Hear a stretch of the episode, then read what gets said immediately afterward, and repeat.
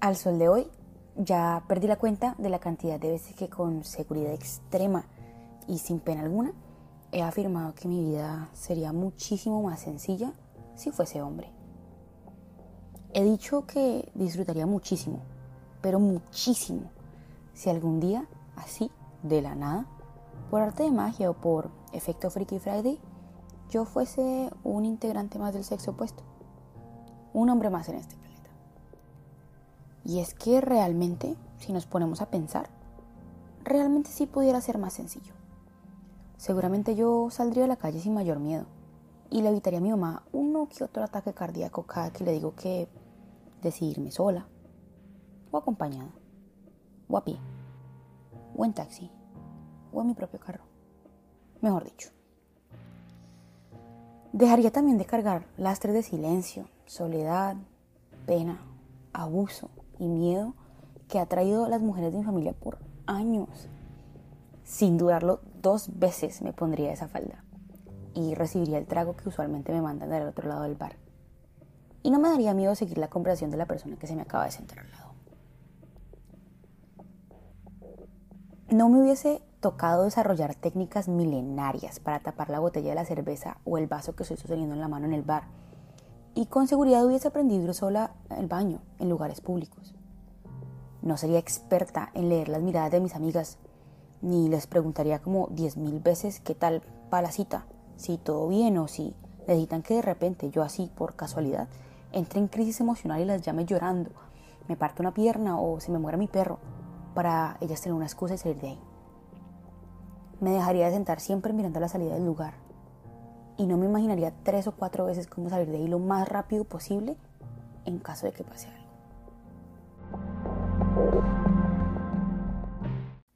Tal vez viviría con menos inseguridades sobre cómo me veo, de mis capacidades y mis logros. Viviría con menos miedos, vergüenzas y sentimientos de debilidad e insuficiencia. Ese sentimiento de que no soy lo que se supone que debería ser, cuando realmente ni yo misma sé qué es eso. Y con todo esto me hubiera ahorrado bastantes, bastantes lágrimas de inconformidad conmigo misma, con mi familia, con mis amigos y con el mundo, la verdad. Por no hablarles del dinero que me estaría ahorrando en este momento si no tuviese que invertirlo en todas esas cosas de mujeres, pero eso es otro cuento. Puede que todo esto que les acabo de decir fuese cierto si yo fuese un hombre en esta vida. Sería más fácil. Pero aún así, pese a eso y muchas otras cosas más, las personas que más admiro en mi vida, esas personas que han guiado mi camino y me han dado un espejo en el que mirar, son mujeres. Déjenme les cuento algo desde mi posición de privilegio, teniendo muy presente que es una posición de privilegio. Y es que aunque nací en Latinoamérica, y digo aunque porque más tarde vamos a hablar de la realidad que espero que para ninguno de nosotros sea un mito o un secreto, en mi familia en mi círculo, en mi vida, contrario a lo que se piensa y lo que es el común denominador en Colombia, mi mamá es la proveedora, la protectora, la base, pero sobre todo es la mente maestra detrás de la obra. Mi mamá fue, ha sido y siempre será la fortaleza necesaria para sostener nuestro mundo, mi mundo. Ella es la capacidad de soportar la vida a pesar de las adversidades y los retos, en la abundancia y en la escasez, en el amor, pero sobre todo en el desamor. Es la determinación para vivir en silencio, en la soledad y en el olvido, los miedos y las angustias. Es la fuerza para crear, repartir, hacer, dar y solucionar. No solo lo de ella, sino también lo de las demás personas que la rodeamos y recurrimos a su sombra cada que la necesitamos. Es ejemplo de profesionalismo, perseverancia, comprensión y paciencia. Es amor que cura, es un amor que sana, amor que crea y construye, amor que crece, amor que forja y enseña. Es un amor calientito, cómodo y llenito, llenito de paz. Ha sido un espacio seguro ha hecho mi camino con su andar, sus luchas y sus batallas. Es un gran ejemplo de resiliencia, trabajo duro, paciencia y sabiduría. Es esa mano que me da cada que la necesito, y la que está ahí cuando no la necesito. Eso es lo que ella es ante mis ojos.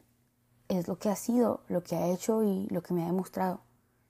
Es lo que tiene para dar, porque es lo que tuvo.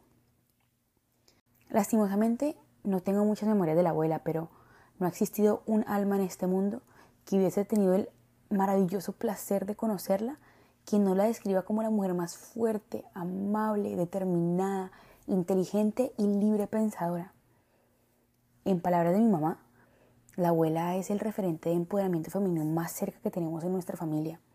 Es un ejemplo de una lucha contra la mojigatería de la época y lucha contra su propia familia para poder hacer su vida. Es ejemplo de todo lo bueno que dio, mostró y enseñó. Es esa sonrisa amplia y ruidosa, con un temperamento fuerte, pero al mismo tiempo amoroso, su capacidad enorme de amar la vida hasta su último aliento. Como les dije, nací en Latinoamérica, por lo que me encuentro supremamente agradecida la mayoría del tiempo, la verdad. Y es que siendo mujer, las cosas hubiesen podido ser mucho peor. Agradezco no tener que cubrir mi cuerpo, ni mi cabello, ni mi rostro. Agradezco ser libre de escoger con quién quiero estar, cómo, cuándo y con quién me quiero casar.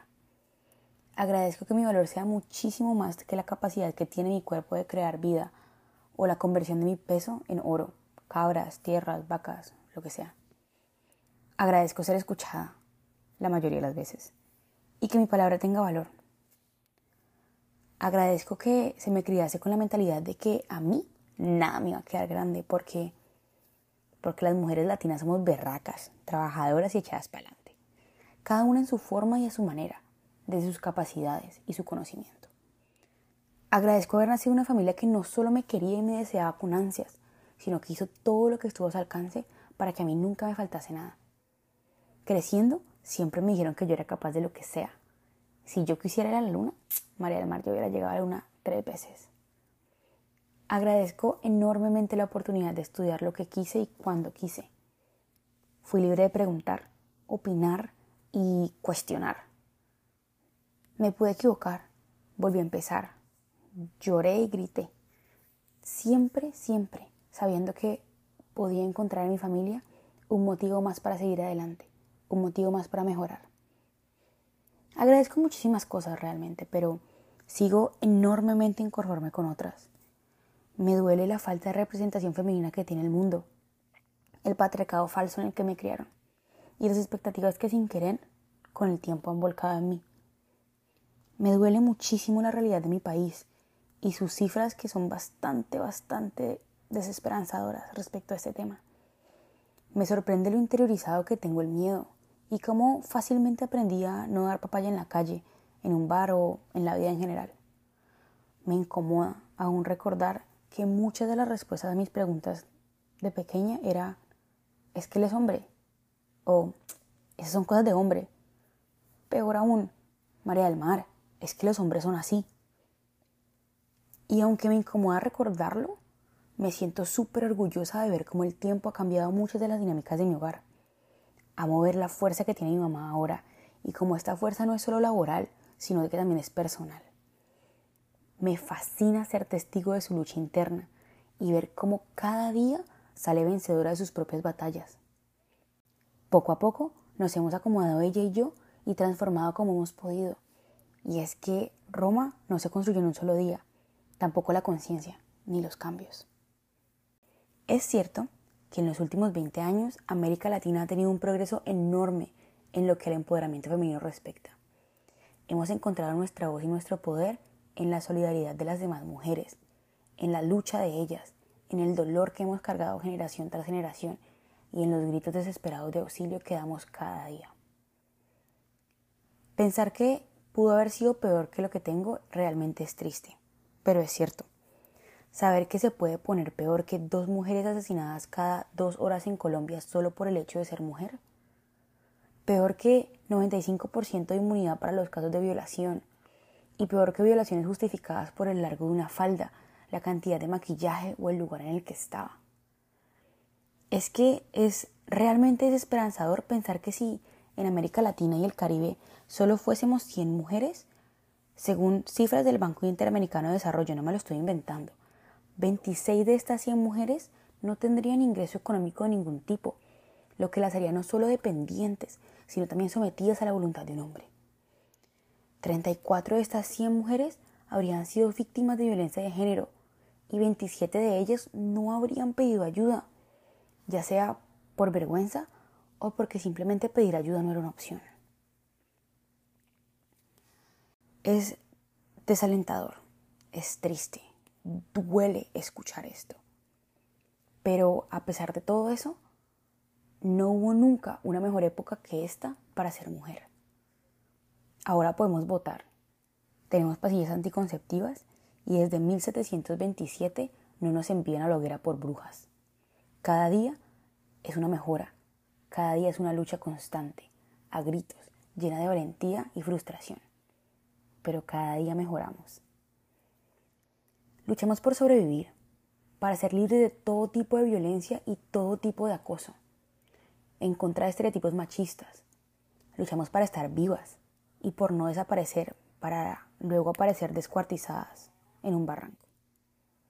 Luchamos para que nos crean cuando tenemos la valentía suficiente de denunciar, por salir a la calle sin miedo, por no sentir la opresión machista, para ser capaces de dejar relaciones de maltrato y discriminación sin miedo a qué va a pasar.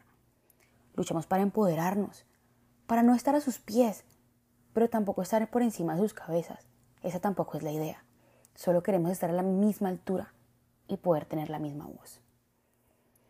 Esta lucha lleva años y aunque el progreso ha sido lento, lo hemos conseguido y seguiremos en búsqueda de nuestra libertad, seguridad e igualdad. No queremos, necesitamos y exigimos respeto, igualdad, seguridad y libertad. Seguramente sí hubiese sido más fácil ser hombre. Seguramente me estaría ahorrando muchísimas cosas y esta conversación sería totalmente diferente. Pero como no todo en esta vida cuando es fácil es bueno, la lucha sigue y seguirá por años. No solo por mí, sino por las que vienen y también por las que ya no están, las que murieron sin poder gritar auxilio, por las que están a punto de llegar o por las que llevan años en silencio. Luchamos por sanar, por sanar heridas del pasado, por cumplir sueños, por eliminar lastres con los que cargamos generación tras generación. Luchamos por algún día dejar de pensar que hubiese sido más fácil ser hombre. Esta es una conversación que, aunque increíblemente desesperanzadora e incómoda, es realmente necesaria. Aunque el 8 de marzo ya pasó, es una conversación que necesita estar presente en nuestras vidas. No solamente en marzo, sino a diario. Espero que hubiesen encontrado aquí algo que les pudiese servir, que en esta marea de pensamientos y sentimientos encontrasen un motivo para seguir luchando si son mujeres, o un motivo para unirse a su lucha, a nuestra lucha, si son hombres. Que les haya gustado. Espero poderlos ver y escuchar en un próximo naufragio. Bye.